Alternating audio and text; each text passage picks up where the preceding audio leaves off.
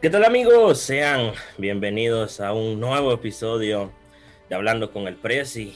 Hoy tenemos un invitado muy especial, un, un, joven músico que ha triunfado a su corta edad desde mi punto de vista. Hoy nos acompaña Daniel Martínez, mejor conocido como Danny Mark en el mundo musical.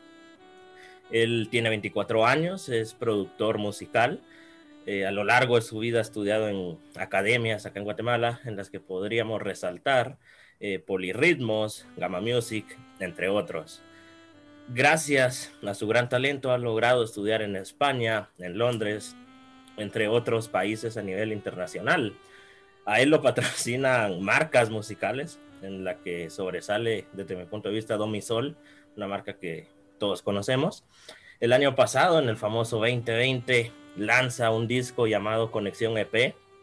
Más adelante estaremos hablando cómo fue el proceso de creación y todo relacionado a su disco. Ha compartido escenario con grandes artistas cristianos guatemaltecos, en los que podríamos resaltar a Miel San Marcos, eh, Julio y Lou San Melgar y Juan Carlos Alvarado. Así que sin mucho más, comenzamos.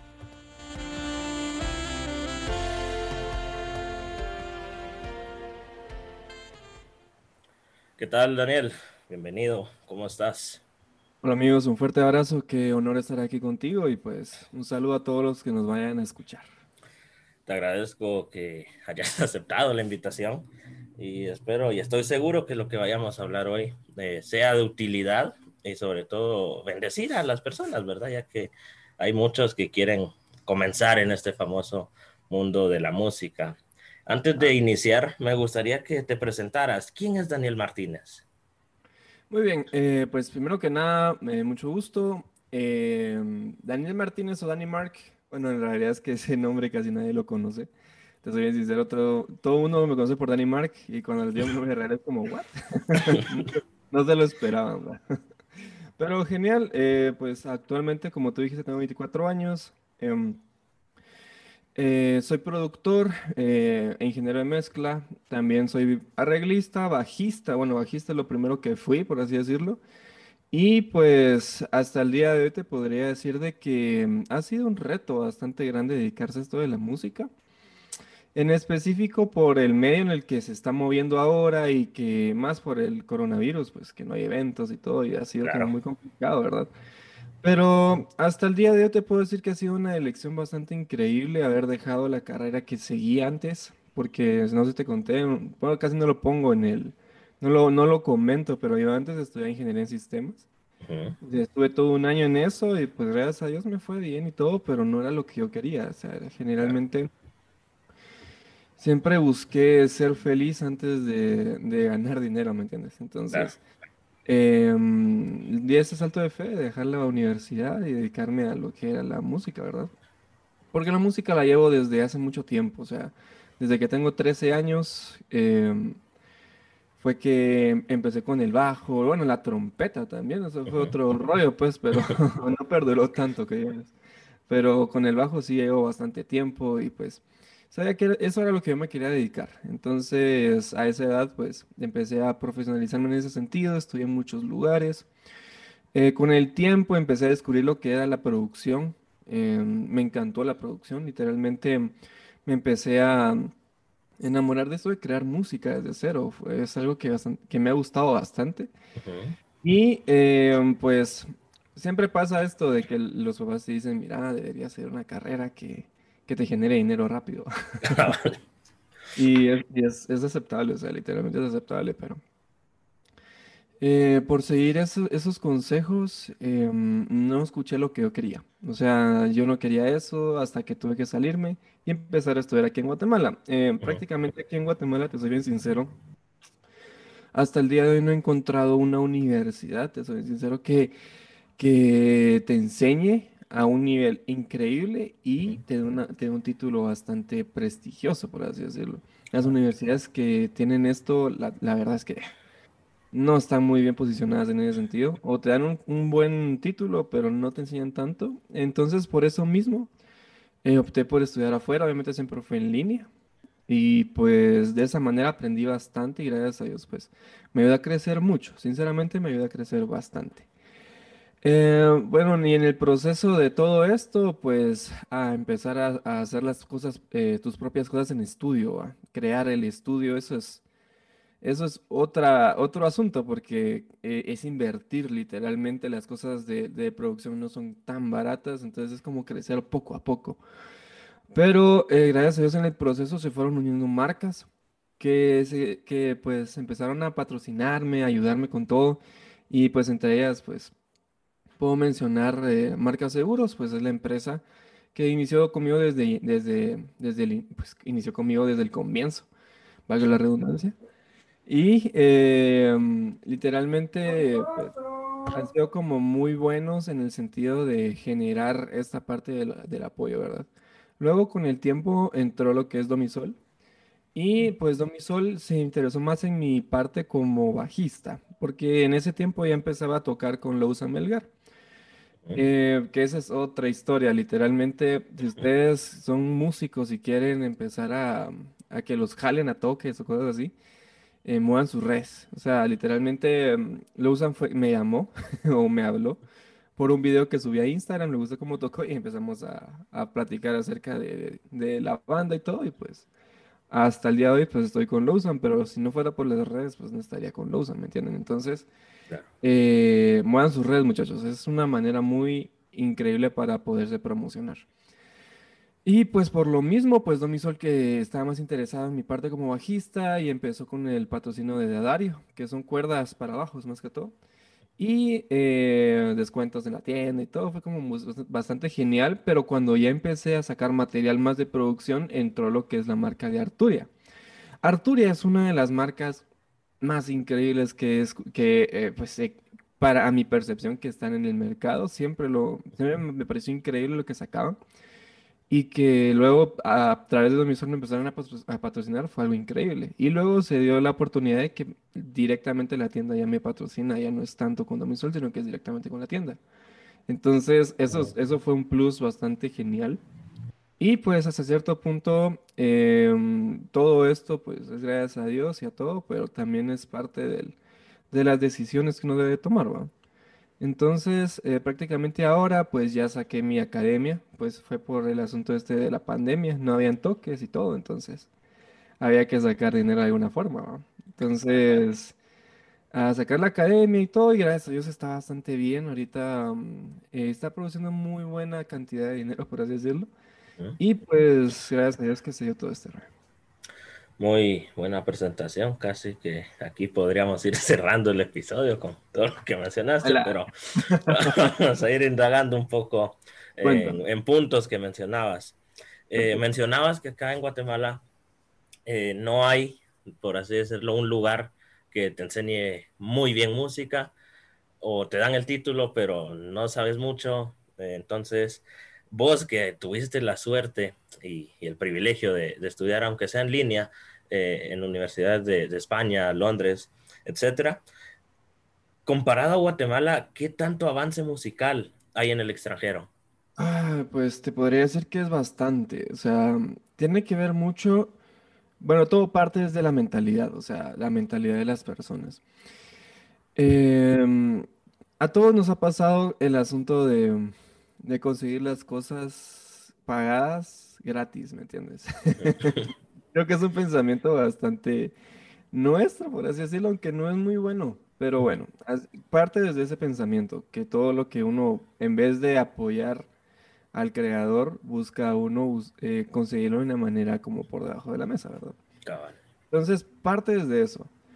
Y obviamente el apoyo a los artistas en este rollo, pues, más nacional, eh, se vio como un poquito más beneficiado cuando ya se empezó a hacer el rollo de streaming y todo, porque literalmente a la hora de vender discos aquí y todo el rollo era un poquito más complicado antes.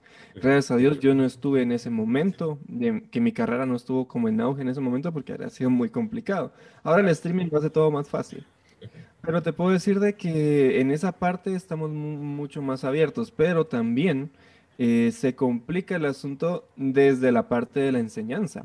O sea, si tu enseñanza no es muy efectiva, obviamente lo que tú vas a producir como un músico estándar va a ser muy bajo. Y eh, en específico hay mucha gente que me ha dicho que las carreras actualmente en Guatemala no son para nada competentes a comparación de afuera de Guatemala. No hay que ir muy lejos para empezar a buscar una competencia bastante fuerte como es México. Claro. México, eh, pues actualmente por la pandemia les está yendo horrible. O sea, la pandemia allá en México está peor que aquí en Guatemala. O sea, aquí todavía ya uno ya puede salir ahí con su chica ahí a, Oakland o algo así, ¿va? Pero allá en México está más feo todavía. Y unos amigos, de hecho, esa es una anécdota personal, unos amigos iban a irse a México hace poco, a, vivir unos 10 meses para empezar a probar, porque mucho músico de Guatemala se va de Guate para poder sobresalir. Eh, como por ejemplo Arjona, pues él se fue de Guatemala. Y allá, y en México fue que empezó a crecer. Entonces es exactamente lo mismo, pero eh, un amigo ingeniero allá de México nos comentó de que la situación de la pandemia está pero horrible, o sea, está horrible y no han abierto nada. Entonces, ahorita están feos, ahorita sí están mal, pero en cuestiones de estudio y todo, allá sí se encuentran estudios muy profesionales y, y han invertido bastante en ese rollo. Este, digo, pues consolas muy caras, eh, micrófonos muy, muy buenos y todo. Y también e ingenieros competentes. Eso es lo importante. No importa si tienes una consola de 10 mil dólares o de 100 mil dólares si quieres, pero si el ingeniero es incompetente, no va a sacarle el jugo, ¿me entiendes? Entonces, allá se combina un poco este rollo de la inversión y también gente competente. Ahora bien, antes sí habían lugares así. Eh, uno, un ejemplo era TAP, pero TAP era de casa instrumental y pues desgraciadamente esa megatienda ya va en caída y pues también las academias que tenían van en caída. Entonces ya TAP ya no existe. Después se pasó a la San Pablo, donde yo también estudié buscando TAP. Estudié en la San Pablo y fue, eh, fue bastante genial y fue malo a la vez, te, te estoy bien sincero. Fue genial porque ahí conocí a mucha gente. Eh, los maestros eran muy buenos. O sea, estaba Juan Pablo Berreondo, él es ingeniero allá en, Miami, en Lursen. Y él, él se ganó un Grammy, pues, por la mejor mezcla latinoamericana con el disco de Ilusión de Gaby Moreno. O sea, el tipo es pesado y es cuate mío y estamos planeando hacer algo en Guatemala de buena enseñanza pero aún estamos en pláticas, o sea, literalmente queremos hacer esto aquí en Guatemala porque hace falta, ¿verdad? Pero parte, parte todo desde la educación. Y ya todo, pues, lo, si la educación está mal, todo lo demás, pues, se va a la droga, ¿verdad? Ah, vale, tenés toda la razón y esperemos que puedan eh, armar algo ahí con, con el que mencionabas, porque en Guatemala sí, la música no es un campo laboral tan abierto como en otros eh, países. Sí, Ahora, ajá no, sí, sí, es complicado, tío. Ahora, hablando un poco más en la música cristiana, desde tu percepción, ¿qué tan difícil es sobresalir en la música cristiana acá en Guatemala? Porque, claro, han habido artistas que han sobresalido, Emel San Marcos, Juan Carlos Alvarado, eh, Julio Melgar, ahora su hijo, pero no hay tantos como en otros países que uno dice, ah, ahí hay muchos artistas cristianos. ¿Qué tan difícil es sobresalir? Bueno, en ese sentido hay dos, puntos de vista. Sobresalir como cantante o banda y sobresalir como músico independiente. Em, hablando con un amigo mío, se llama Jeffrey Barrera, él era, el tecladista de Julio Melgar y pues actualmente es tecladista de Marcela Gándara y Evan Kraft y toda esta mar. Él, con él platicábamos de que es muy chistoso el, asunto de los músicos en Guatemala, porque los músicos que no son cristianos, que más se dedican al río secular, eh, no son como tan sobresalientes, o sea, literalmente en, en comparación de los músicos cristianos, es muy increíble. Pero en toda banda cristiana que haya sobresalido, hay un guatemalteco, hubo un guatemalteco o va a haber un guatemalteco. Es muy increíble, pero por ejemplo, Marcela Gándara tiene a Dave Giraldo, guitarrista también de Julio Melgar, y tiene también a Jeffrey. Por ejemplo, Evan Kraft tiene a Jeffrey. Em, Vertical, pues todos eran guatemaltecos, ¿me entiendes? O sea, Guatemala tiene un muy buen sonido cristiano, por así decirlo. Es que es la industria. Eh, la industria musical guatemal eh, cristiana se, se, tiende mucho al worship. O sea, literalmente eh, me da risa porque el worship en realidad yo no, lo, yo no lo defino como un estilo, es como una industria, porque hay música cristiana que suena como música mundana, pero la música cristiana es worship y lo que es mundano es balada, ¿me entiendes? No es un estilo, worship no es un estilo, es una industria. Pero en esa industria los guatemaltecos cristianos, pues, baji, eh, perdón, eh, músicos, sobresalimos muy bien. O sea, solo es de saberse mover hasta cierto punto. Pero sí, es muy, es, aunque sí es más complicado, porque obviamente la competencia, ¿va? tienes que practicar demasiado, eh, hacerte de muchos contactos, o sea, los contactos son algo muy importante porque he conocido gente que toca increíble, pero es, un, es una desgracia a la hora de los contactos, no sabe hablar con la gente, no se sabe vender y, y no, no se mueven. Pero hay gente que yo también conozco que tocan horrible, pero tocan feo, pero los tipos caen bien y ahí andan en las bandas. Entonces, lo óptimo es hacer las dos cosas, tocar bien y, y saberte mover, pues, a saber hablar con la gente. Ah, Entonces, eh, el secreto está en eso, venderse y ser muy bueno. Claro, eh, tenés toda la razón. Yo creo ah, que... Ah, pero, pero como, como banda o como cantante tenés que aprender mucho de publicidad. O sea, tenés que aprender a venderte y a venderte en redes sociales. Ahora todo se vende en redes sociales. Entonces, si eres cantante o rollo así, quieres empezar a sacar tu banda, hace buena música. Como primer paso, hace muy buena música. Invertí en tu proyecto, en mezcla, mastering, así genial. Buenos músicos, canta bien y todo el rollo. Y luego, eh, pues, hace un buen branding, que la portada se vea bien, buena publicidad. Contrata a alguien que te mueva las redes de una manera profesional.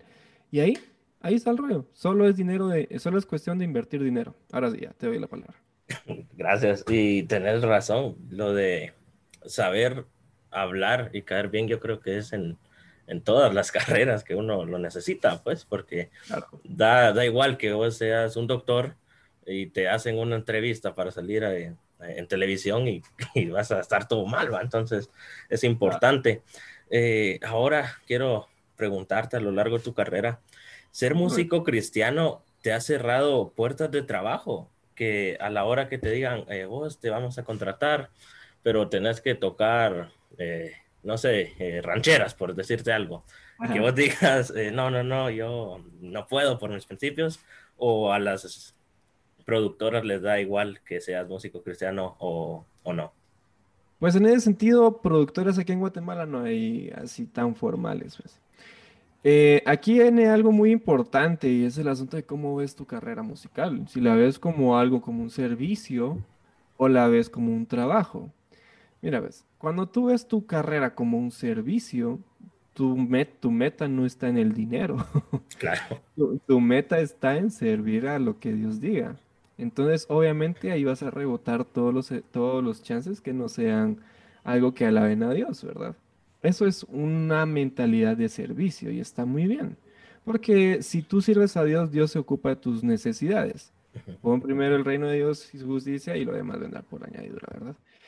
Y eh, luego de esto está la parte cuando tú ves tu carrera como, eh, como una carrera secular, más como un rollo de trabajo, que está muy bien también. Conozco muchos músicos cristianos que también tocan con gente que no es cristiana y pues siempre son personas que se respetan en el ministerio, ¿verdad? Pero eh, en ese sentido, tienes que tener una madurez bastante grande. O sea, primero que nada, tienes que saber de que solo estás trabajando por dinero. O sea, estás vendiendo tu, tu talento para generar un ingreso que pues es lo que todo el mundo hace. O sea, es alguien que se dedica a la ingeniería, pues su talento está en los números. Y no porque no sea un trabajo cristiano no lo va a tomar, ¿me entiendes? Solo que tenés, en la, en la música es mucho más difícil porque tienes una madurez bastante fuerte. Eso es lo primero. Y segundo, pues obviamente si uno se tiene que conocer a sí mismo, o sea, por ejemplo, eh, yo tomé, mi, tomé mi música, tomé mi, mi, rol como bajista también como un rollo secular hace mucho tiempo. Eh, teníamos una banda que era patrocinada, eh, patrocinada directamente de la Gallo y todo. Y en específico nos daban 900 quetzales por evento. O sea, imagínate todo ese pisto por un toque de media hora. y, y, aparte que habían como tres toques por semana, a veces habíamos, hacíamos toques dobles, o sea, así te digo, era mucho dinero. Pero el asunto era de que era muy asunto de fiesta, rollo de, de party, nightclubs y todo este asunto, ¿verdad? Y eh, en lo personal te puedo decir de que yo no, no tengo problema con el alcohol, o sea, a mí eso a mí no me afecta para nada. Y Eso sí lo puedo decir en público y cualquier persona que me conoce jamás en la vida me ha visto con una chela en la mano, porque eso no me gusta. No, o sea, he tenido toda la oportunidad enfrente y no, no me atrae la atención, no es algo que me guste y, y no cedo ante la presión social con eso. Entonces prácticamente solo estaba así, eh, comía cuando nos daban de comer y, nos, y yo me iba directamente, si ya terminaba de tocar, yo me iba. Entonces en ese sentido no me sentí tan mal, ¿me entiendes? Porque no era un lugar que a mí me tentara, no era un lugar donde yo me sintiera débil. Obviamente la Biblia dice que el que siente que no, eh, bueno, el que se siente fuerte, algo así, se cuide que no se caiga. Pero obviamente con el tiempo, obviamente ese ambiente es como muy tóxico de cierto punto. Para un cristiano no es un lugar tan, tan aconsejable.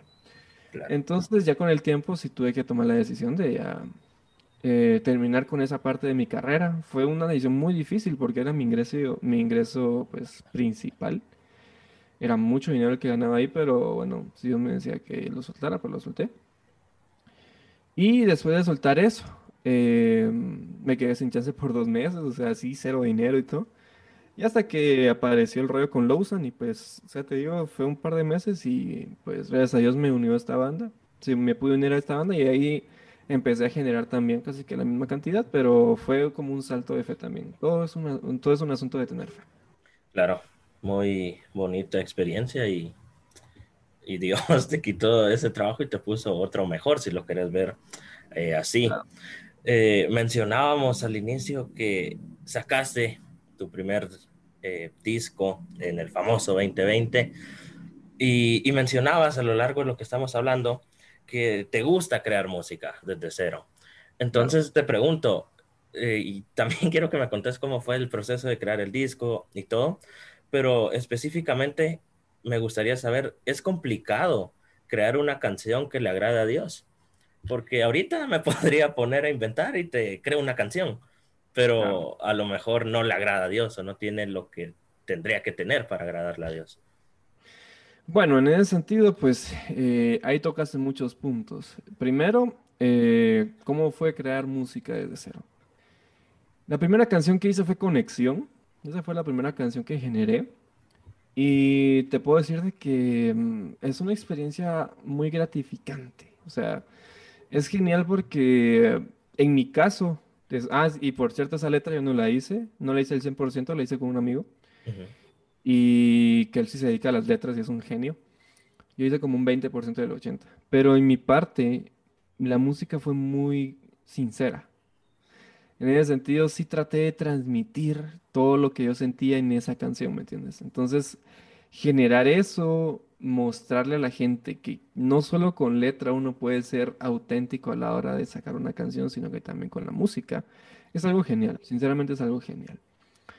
La segunda parte, cómo hacer una canción que agrade a Dios, es muy, es, es como muy curioso de que nadie pregunte eso ahora. Es como, eh, solo sacas una canción y lo que te interesa es que gane streaming y todo.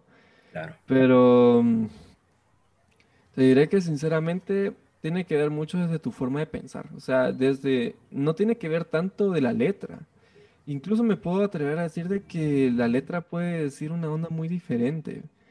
Pero tu sentimiento a la hora de hacer la canción, tu sentimiento a la hora de grabar la canción, madre, es, es algo muy rollo de sensible, o sea, lo sentís, sentís cuando algo es real, ¿me entiendes? Claro. Entonces, obviamente la letra tiene que tener un sentido, ¿verdad? Porque tú lo estás haciendo con el feeling de agradar a Dios, ¿verdad? Obviamente con la música cristiana. Pero más allá de eso, tu pensamiento no debe ser tanto, o sea, si tu finalidad es agradar a Dios, no tiene que ser tanto en llegar a ganar dinero con eso. O, o sea, tenés que, obviamente esto es extra, pues, pero pero te digo que tenés que tener la mentalidad más que todo si eso a Dios le agrada. O sea, haces esto, haces este acorde, te gusta, te, te, pones en comunión y todo lo sentís bastante más, es mucho más fácil de esa manera. Pero es mucho de tu rollo de pensar, o sea, tu forma de pensar, si, si tu feeling al final de cuentas es eh, bendecir a la gente con tu música, que tus sonidos sean sinceros, que tanto te esforzas con hacer tu música, eso tiene que ver bastante. O sea, si hiciste la canción, pero ah, hay que se vaya, eso no es algo sincero.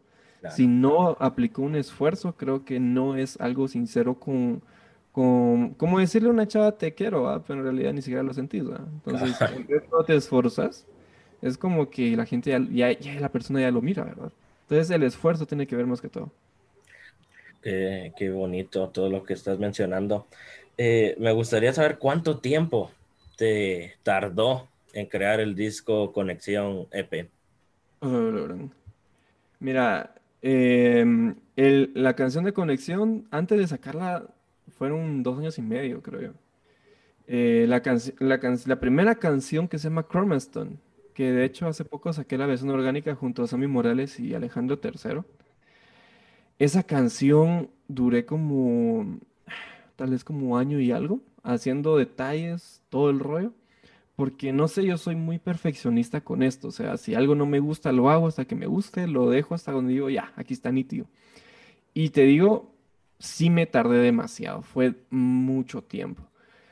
Pero me siento muy feliz con lo que salió. Sinceramente, de otra manera no, no hubiera estado tan satisfecho personal. O sea, es una satisfacción personal increíble que haya salido esta onda porque sí fue mucho esfuerzo en medio de estas canciones. De hecho, eh, no sé si conoces a Celeste Nova. Eh, Me ella, suena. Es, ella, es cantante.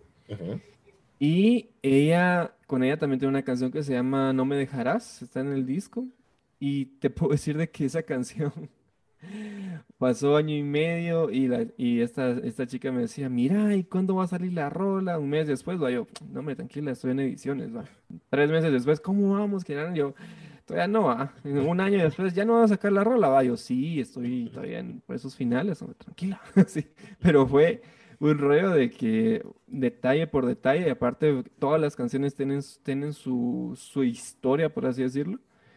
Pero sí te puedo decir de que es un proceso muy fuerte. Pero sí, si lo de otra manera no hubiera estado tan feliz con este disco, ¿me entiendes? De cierta manera, te pregunto, te arrepentís de haberlo sacado en el 2020? Porque pues todos sabemos qué pasó en el 2020, todo se cerró. ¿Te hubiera gustado sacarlo antes de la pandemia o no pudiste aguantar y decir, lo voy a sacar y que pase lo que Dios quiera? Pues sinceramente para mí no me afectó tanto haberlo sacado en pandemia, de hecho fue un plus, te soy bien sincero. Eh, uno como músico o banda o todo este rollo, como mencionabas, tiene, que tener una visión. Todo esto es como un negocio, o sea, aunque lo hacemos con la finalidad de agradar a Dios y beneficiar a la gente, esto es, esto es similar a un negocio.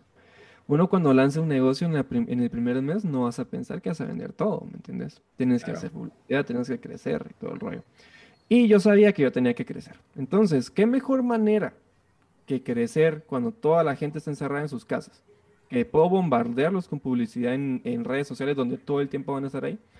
Literalmente la pandemia fue muy buena en mi sentido, porque mi finalidad no era estar en eventos, mi finalidad es que la gente consumiera mi producto en la parte inicial que es el streaming y te puedo decir que funcionó muy bien. Entonces no fue una, no fue para nada mal, eh, no fue en mal trip, ¿me entiendes? Fue buen rollo. Entonces no me arrepiento de eso y fue una muy buena fecha para sacar eso eso está bien porque tienes razón, o sea, qué mejor tiempo para sacarlo que cuando la gente estaba en casa sin hacer básicamente nada, o sea, solo consumir eh, redes sociales, internet, etcétera. Eh, al inicio mencionábamos de una academia llamada Mark Academy. ¿Cómo nace la idea de crear esta academia? Eh, ¿La querías sacar para clases virtuales o tenías pensado que fueran presenciales? Sinceramente, eh, te soy bien, sinceramente no, a mí no me gusta dar clases. bueno, eso es lo que yo pensaba. Al inicio yo jamás me vi haciendo una academia, pero el asunto fue de que eh, se fueron los toques, era mi ingreso principal, no tenía dinero. Entonces dije, oh, bueno, pues pues soy conocido en el medio, la gente sabe lo que hago y sabe cómo lo hago. Entonces creo que ya es hora de sacar un, una academia, dije, oh, ya que estamos en pandemia, pagamos el Zoom, hacemos el material y todo. Y créeme que en un mes hice todo el material, levanté la academia en un mes y lo lancé el siguiente mes y ¡pum! Fue algo increíble. Te puedo decir de que es, fue, es como un, un proceso también levantar todo esto, pero gracias a Dios, te digo, ya llevo, la academia ya lleva un año y, y, va, pues va bastante bien, sinceramente, y te puedo decir que hasta el día de hoy ya, ya me gusta dar clases, o sea, es algo que sin la academia, o sea, sin la pandemia yo no me he dado cuenta que me gusta dar clases, pero conforme pasó el tiempo le agarré el gusto de dar clases y ahora es algo que me encanta, o sea, me gusta mucho dar clases y, y no me arrepiento de eso, pero sí fue full rollo por falta de, de trabajo. Entonces fue como reinventarse a cierto punto. Ahora que parece que estamos viendo la luz al final del túnel con, con la vacuna, y bueno, acaba de pasar Semana Santa, los casos se van a disparar nuevamente, pero cuando ya todo vuelva a una aparente normalidad y ya vuelvas a tener toques y todo, ¿qué va a pasar con la academia? Siempre eh, voy a ver la manera de, de seguir con la academia, pero ya lo estoy haciendo de una manera más virtual. Ahorita ya estoy practicando sobre mi página web y todo el rollo. Y van a ser videocursos eh, tipo doméstica. Entonces, en ese rollo, pues voy a empezar mi eh, independizar de las clases virtuales y ya todo lo voy a dejar en, línea. Entonces ahí voy a hacer mi página, van a poder ver la clase, van a poder descargar el, el, material y todo. Y ya me voy a quedar más tranquilo haciendo mis producciones, producciones para clientes y eventos. Entonces ese es el plan de ahorita, empezar a hacer las videoclases, subirlas a la página web venderlas de esa manera y simplemente hacer como seguimientos, porque eh, te digo, en la academia yo tengo un programa de tres semestres. Los primeros dos semestres son básicamente teoría, donde aprenden todo lo que es de producción, síntesis y todo el rollo de, de la música actual más popular. Y el tercer semestre es práctica supervisada. Es como que yo le digo al alumno, mira, hace esto, esto y esto, y veo cómo lo hacen, y si lo hacen mal, pues los corrijo. Entonces, solo me quedaría con esta parte de práctica supervisada, que es que literalmente se, sería mucho menos. Pero esa es, la idea, ahorita empezar a vender los videocursos por, en línea. Eh, qué, bueno que tengas un objetivo claro con la academia, porque muchas personas a veces tienen algo, pero no saben a dónde ir y van navegando hacia mm. ningún lugar. Pero me, me agrada que tengas esa visión. Gracias. No, pero ya después está la, la mentalidad que te decía que teníamos con este, este amigo Juan Pablo Berrión, de hacer algo bastante genial. Todavía estamos en pláticas de esto y pues primero Dios que ya la academia se transforme en algo más formal, ya con un título más pesado, ¿me entiendes? Claro. Entonces, eh, ese, es, ese es el curso que está tomando la academia y pues esperemos que todo salga bien.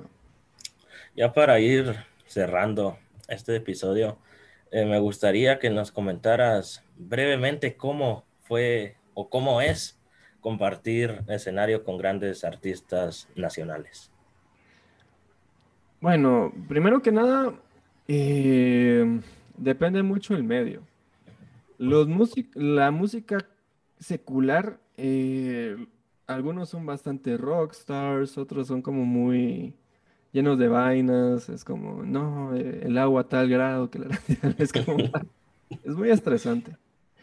Eh, y en cierta forma, con esa gente, eh, a la hora de ser músico de cajón, se le dice cuando tú solo tocas las canciones con ellos porque ellos vienen aquí al país a tocar, ¿verdad? Es como no tienes contacto con ellos, prácticamente solo ensayas con el director de la banda, tal vez. Y al evento ahí con el tipo ni siquiera cruzas palabras, pues. Entonces es como, X, ¿verdad? Eh, con el rollo cristiano es muy diferente, en algunos casos. Eh, en el rollo cristiano, pues te puedo decir que con, con Lawson, pues es una amistad bastante genial, pues con toda la banda somos recuates y todo, entonces es algo muy bonito, o sea, muy genial. Eh, pero con otros artistas, dependiendo su, su visión de la banda, pueden ser muy exigentes, exigentes en ese sentido de que mm, no puedes cometer un error porque si no ya pararon el ensayo y leemos otra vez. Eh, o también, pues, su feeling es de bendecir a la gente y todo, y no le prestan tanta atención a los detalles. Obviamente uno tiene que hacer el mejor eh, trabajo posible, pero eh, pues depende de eso y también, pues, es mucho más bonito porque ellos tratan de bendecirte a ti también con alguna palabra que Dios les dio, o orando por ti del, del toque. Es una comunicación muy buena, te, te queda como un buen recuerdo con esa gente. Pues, por ejemplo, con, con Miel San Marcos, pues yo soy cuate de, de Sammy Morales, es brother, ¿verdad? Y aquí él es una persona increíble, súper buena onda, súper humilde. Con el bajista Luis Morales también es buen rollo. Entonces, eh, se da mucho este rollo de la humildad y, y de, y del buen sentimiento entre colegas músicos cristianos. ¿verdad? Entonces, Claro. en el rollo cristiano es muy bonito. Eh, qué bien, y sí, la humildad siento yo que es fundamental y es lo que, bueno, tendría que tener todos los músicos cristianos, va a decir, ah, qué chilera su banda, pero decir, a mí me da igual que digan que yo lo hago bien, porque yo lo estoy haciendo para Dios. Hoy sí, para ir cerrando este magnífico episodio, eh, ¿algún consejo que podrías dar a los que quieran dedicarse de lleno a la música y nos estén escuchando? Bueno, eh, primero que nada, como mencionábamos en el inicio, no es el, no es el medio más fácil en el que te puedas desenvolver. Eh, requiere mucho esfuerzo, mucho trabajo. Te digo que si quieres alguna confesión, así. eh, he terminado muchas relaciones por mi carrera, o sea, que me tomaban mucho tiempo era así como, mira, me toman mucho tiempo, lo siento, tengo que ensayar más. va". Entonces pasó mucho eso. Eh, pero se puede, o sea, se puede. Tienes que, como te, como decía, muy buena actitud, eh, ser disciplinado con los ensayos, con las canciones, eh, ser profesional en lo que estés haciendo y tener mucha fe en este rollo, porque literalmente es perseverancia. O sea, esto es más que algo al que seas muy bueno, todo el rollo es más perseverancia. Entonces, darse a conocer lo más pronto posible, invertir en redes sociales y al final de cuentas, eh, de- ser de mente abierta. Prácticamente ver que no todas las posibilidades son malas. O sea, en mi caso, pues te puedo decir que la academia yo nunca la vi como una posibilidad bastante cercana, pero dije yo, bueno, no hay de otra, hay que hacerlo. Hay que abrirse en ese sentido, ser de mente abierta y pues es- actualmente es, yo me siento muy feliz con mi academia. Entonces, es de aceptar también los cambios repentinos que la vida te da, ¿verdad? Entonces, Claro. eso es más que todo. Muy buen consejo y hoy sí estamos llegando al final, pero antes, como ya es costumbre, te voy a hacer cinco preguntas. Tenés que responderlas rápido, lo primero que se te venga a la mente. Venga, No tienen que ser, eh, ahorita estamos hablando de música, pero yo te podría preguntar Bueno. eh, de qué equipo sos, por ejemplo. No tiene nada que ver con lo que estábamos hablando. Eh, lo primero que te quiero preguntar es, ¿qué instrumento te costó más aprender? Eh, la trompeta, aunque la dejé al final de cuentas. ¿Y el que menos? El bajo. Aunque al final el bajo es el más difícil. Al inicio es fácil, al final es difícil. ¿Una meta que tengas? Eh, lanzar ya mi proyecto como cantante personal. Eh, sí, cantante de mi banda y, y que mi academia llegue a un nivel más como tipo universitario. Si no fueras músico, ¿a qué te hubieras dedicado? Ah, ingeniería en electrónica. Y por último, pero no menos importante, el podcast de Hablando con el Prezi es... Ah, genial. Buena, buena respuesta. Estamos llegando hoy sí, al Pensé fin. que- Pensé que era algo que tenía que decir que todo el mundo decía, pero no, fue súper genial. Oh, bastante bien, te agradezco nuevamente por haber eh, aceptado venir eh, a este proyecto que pues está comenzando y que te hayas prestado, te lo agradezco bastante. Eh, siento que por lo menos yo me lo pasé bien, no sé vos qué, cómo te lo pasaste, cómo te sentiste. Genial, nítido. Muy buena entrevista y el podcast, pues, el- el- los mejores deseos para tu proyecto, ¿viste? Gracias. Y para terminar, te dejo el tiempo para que te despidas, promocionar lo que querrás. El tiempo es tuyo. Genial, pues eh, mucho gusto muchachos. La verdad es que para eh, Dios los bendiga bastante. Espero que en todo lo que le, todo lo que emprendan y todo lo que se quieran dedicar, pues que les vaya súper bien. Yo soy Dani Mark y les aconsejo que sean perseverantes y profesionales en lo que hagan, ¿ok? Un fuerte abrazo. Gracias, Daniel. Estamos llegando hacia el final, estamos quedando despedidos. Sí, Y eh, me pueden encontrar en redes sociales como Danny Mark, en Instagram como D-A-N-Y-M-A-R-K y otra K. en, en Facebook y YouTube como Danny Mark. ¿okay? Así que ya saben, lo pueden seguir si lo desean y de todas maneras estaremos dejando eh, en la publicación de Instagram eh, su cuenta y la de su academia, porque a lo mejor alguien que escuchó dijo, ah, yo quiero meterme, va. Esperemos que, que, haya gente que, que, se quiera meter. Estamos quedando despedidos, agradezco eh, por haber llegado a esta parte. Se despide de ustedes, su servidor y amigo Josué Acevedo. No estaba más de más recordar no salir de casa, usar alcohol en gel, usar mascarilla porque solo así Guatemala saldrá adelante de este virus que está azotando. Que Dios les bendiga y pasen una excelente semana. Bye.